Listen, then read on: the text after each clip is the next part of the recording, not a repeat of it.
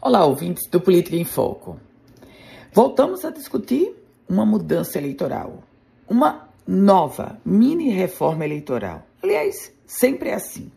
A cada quatro anos tem uma reforma eleitoral, porque os parlamentares fazem a mini-reforma, usam a eleição municipal como uma espécie de grande teste, e quando é na eleição seguinte, na eleição estadual, onde eles estarão com seus mandatos em jogo, aí eles já fazem uma nova mudança, colocando que nem todas as alterações daqueles dois anos atrás serão válidas para aquele período. É sempre assim.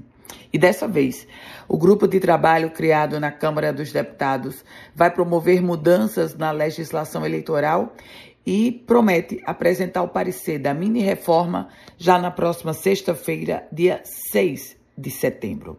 O grupo foi criado e as mudanças elas têm uma espécie de pressa, porque precisam estar validadas até 5 de outubro deste ano para que sejam válidas no processo eleitoral do próximo ano.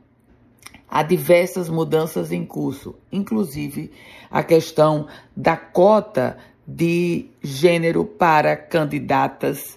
No caso, aqueles 30% estão em curso ou estão em debate.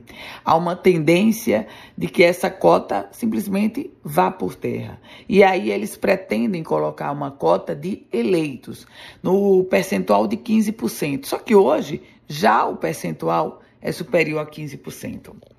Eu volto com outras informações aqui no Política em Foco com Ana Ruth Dantas.